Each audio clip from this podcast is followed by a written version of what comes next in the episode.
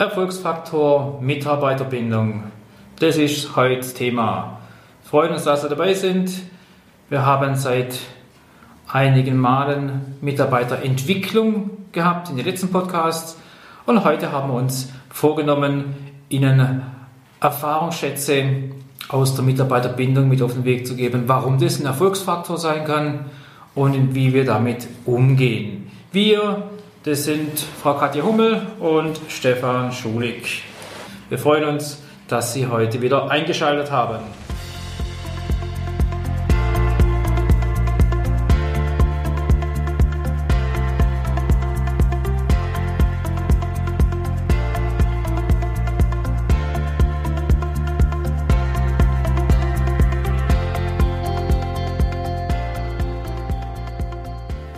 Es gibt ja immer verschiedene Gründe, weshalb man ein Thema wählt. Wenn wir jetzt laut unserer Bundesregierung in dieser Phase 2 sind, nachdem die erste abgeschlossen ist, hört man vielfach unterschiedliche Dinge, die da lauten äh, Mitarbeiter, Kurzarbeit, Entlassungen, wie die Sache aussehen wird. Und das hat uns dazu gebracht, uns Gedanken zu machen, was passiert denn, wenn Menschen entlassen werden, wenn Menschen möglicherweise in Schwierigkeiten kommen und vor allem, was macht es mit Menschen, die nicht entlassen werden. Und ich habe da ganz schnell so ein Déjà-vu, als ich ähm, Personalleiter war, hatte ich so eine Situation auch. Da hat dann die Insolvenz zugeschlagen, schon viele Jahre her. Anfang der 2000er Jahre war das. Und da war die Herausforderung, wie gelingt es denn, wenn schon so ein Maßnahmenplan aufgestellt werden muss, Mitarbeiter, und zwar eine große Anzahl, mehr als 25 Prozent der Belegschaft, die gehen mussten, dafür zu sorgen, dass die anderen, die nicht gekündigt werden, zu halten. Das war mit die größte Herausforderung, das hinzubekommen. Und ich glaube, dass der Zeitpunkt sehr angemessen ist, jetzt darüber nachzudenken, wenn so eine Phase kommen sollte. Menschen nicht wissen, wie sieht es aus? Wie läuft's? Bleibe ich dabei? Bleibe ich nicht dabei? An was liegt es, dass aus Unternehmersicht, aus Führungskraftsicht, aus Abteilungsleitersicht man sagen kann, wie halte ich denn meine Mitarbeiter bei der Stange? Was muss dafür getan werden? Bin mir sicher, dass auch Sie dort einige Impulse für sich mitnehmen können, wenn es darum geht, wie binden wir den Mitarbeiter? Weil Bindung hat ja was mit äh, Anbinden zu tun, könnte sehr nachteilig ausgelegt werden. Uns geht es um den positiven Teil wie können wir es schaffen, solche Menschen zu begeistern für ihre Arbeit, trotz aller ja, Unzulänglichkeiten, Schwierigkeiten und manchen ungewissen Situationen, die auf einen zukommen können. Jetzt ist unser Ziel nicht, dass wir mit Sorge umgehen oder mit Schwierigkeiten, die auf uns zukommen, wenn äh, so eine Corona-Pandemie Schwierigkeiten mit sich bringt auf dem Arbeitsmarkt.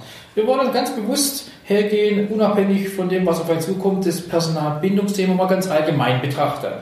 Dafür habe ich eine Frau mit dabei, die selber ihre Erfahrung gesammelt hat. Wie sind Sie zum Thema Mitarbeiterbindung als Erfolgsfaktor gekommen? Ja, grüß Gott zusammen, hallo. Schön, dass ich wieder mit dabei sein darf. Erfolgsfaktor Mitarbeiterbindung. Das war zum einen das Thema meiner Projektarbeit, als ich vor einiger Zeit mal die Personalmanagementassistentin gemacht habe. Ja, die Frage ist ja zunächst, wenn Mitarbeiter sich nicht mit dem Unternehmen verbunden fühlen, was passiert dann? Es ist ja auch so, Menschen binden sich unterschiedlich an, an Unternehmen oder an Unternehmensbereiche. Wenn es passiert, dass der Mitarbeiter innerlich kündigt, dann merken Sie als Führungskraft es am ehesten, am Erfolg, vielleicht an der Umsetzungsgeschwindigkeit, am Schwung des Mitarbeiters und dem Lächeln. Manchmal oder im schlimmsten Fall macht er nur noch Dienst nach Vorschrift. Allerspätestens, wenn jetzt die Krankheitstage oder auch die Anmerkungen von Kollegen oder im schlimmsten Fall sogar von Kunden kommen, dann müssen Sie als Führungskraft sofort eingreifen. Der Zeitpunkt, wenn so eine Führungskraft eingreifen muss, ist erfahrungsgemäß oftmals sehr, sehr spät. Weil es kommt dann doch vielleicht überraschend, weil die Führungskraft das nicht gemerkt hat, aus welchen Gründen auch immer. Was aber sehr wichtig ist, wenn es um Verbundenheit mit dem Unternehmer geht, dann kann man sagen, ich möchte nur kurz die Gallup-Studie zitieren.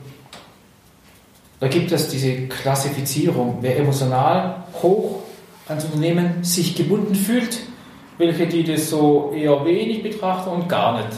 Und die Zahlen sind ja statistisch über Jahrzehnte jetzt schon total erschreckend, dass die Prozentzahlen über Jahre sich im 1%-Bereich nur ändern.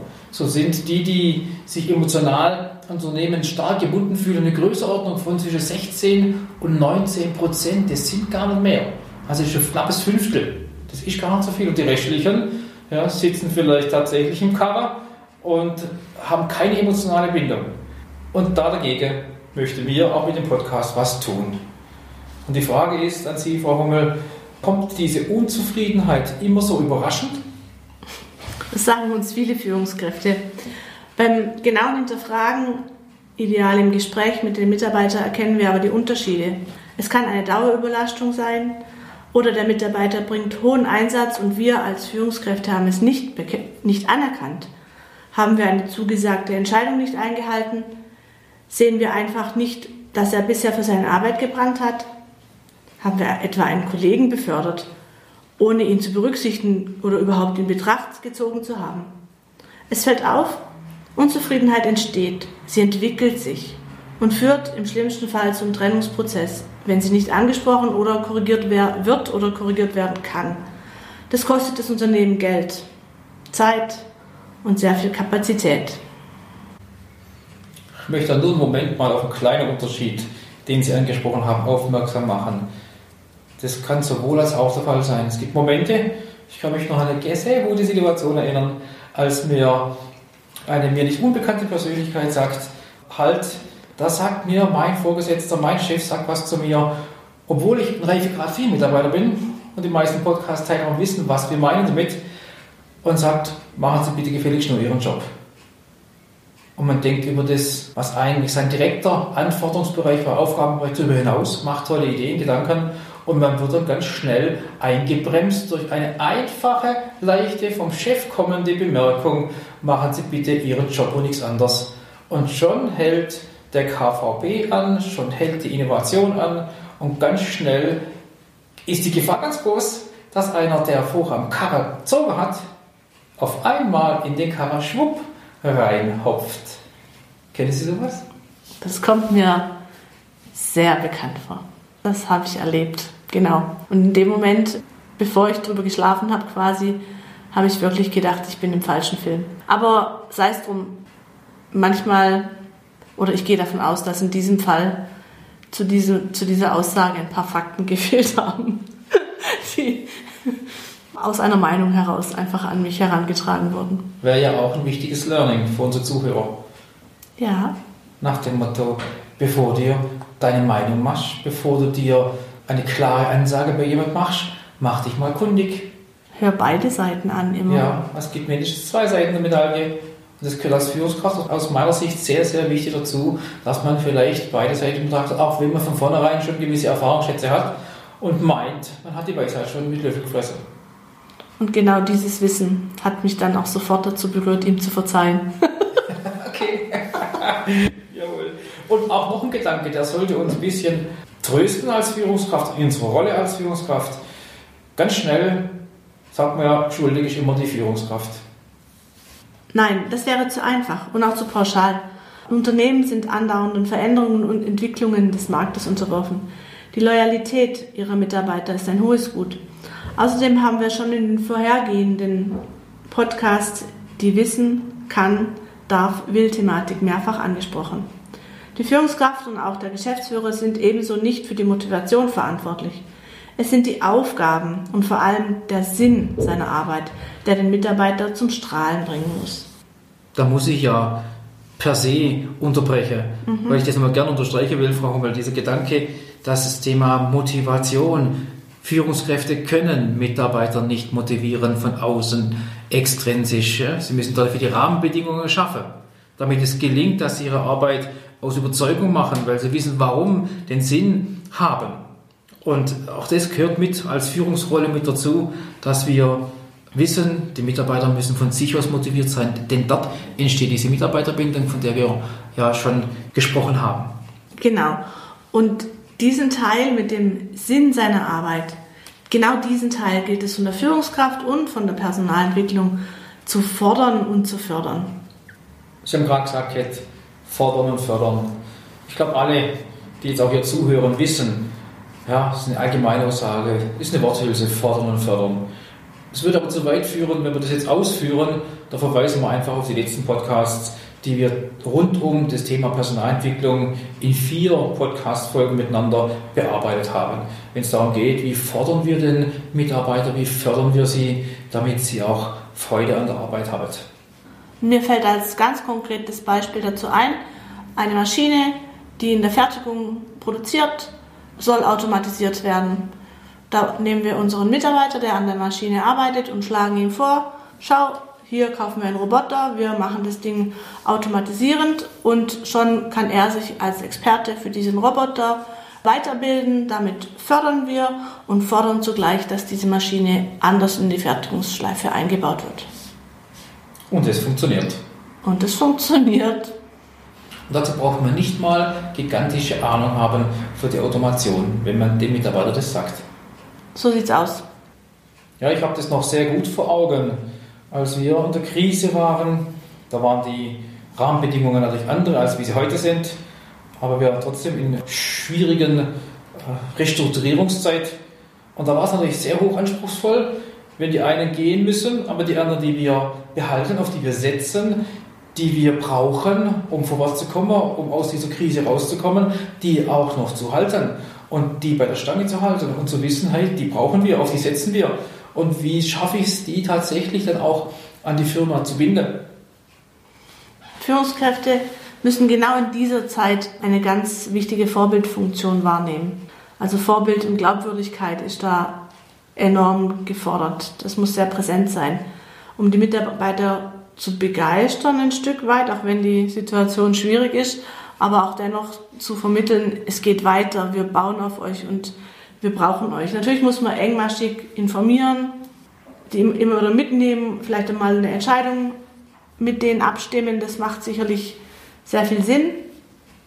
Und auch in diesem Fall erinnere ich nochmal an einen anderen Podcast, wo es darum geht, Selbstführung kommt vor Mitarbeiterführung. Falls jetzt in der aktuellen Zeit ihr, äh, Ihre Geschäftsführung gerade wieder mit der Arbeit am Unternehmen beschäftigt ist, wäre es doch eine Überlegung, ihn um diese Aufgabe zu entlasten?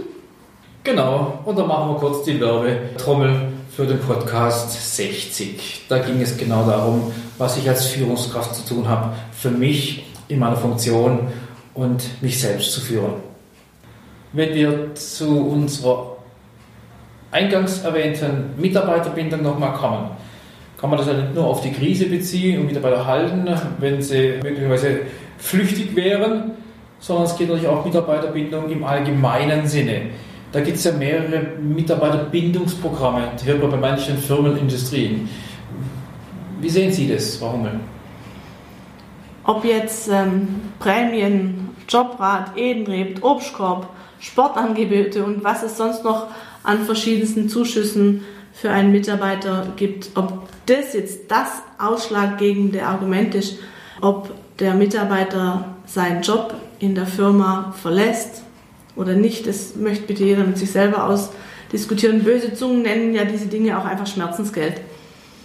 Tatsache ist meiner oder unserer Meinung nach, dass wir mit einem Unternehmen, loyal verbundene Unternehmen, äh, Mitarbeiter, mit denen diskutieren wir niemals über diese Hygienefaktoren. Der Mitarbeiter nimmt sie für sich ein oder er lässt es. Sein Antrieb ist sein Job bzw. der Sinn des Unternehmens. Langjährige Mitarbeiter, die ihre Chance für individuelle Förderung und Karriere im Unternehmen genutzt haben, werden durch schwungvolle Zeiten auch immer zum Unternehmen halten. Da haben Sie jetzt aber ein paar Sachen rausgehauen.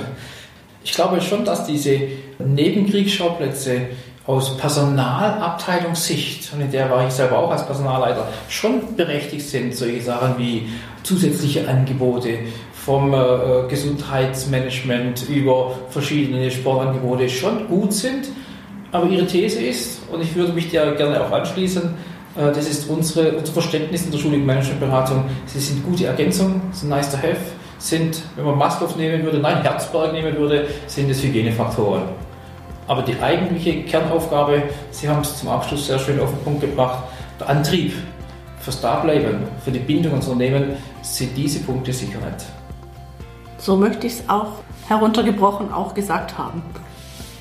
Gut, das waren wieder einige Impulse zum Thema Personalbindung.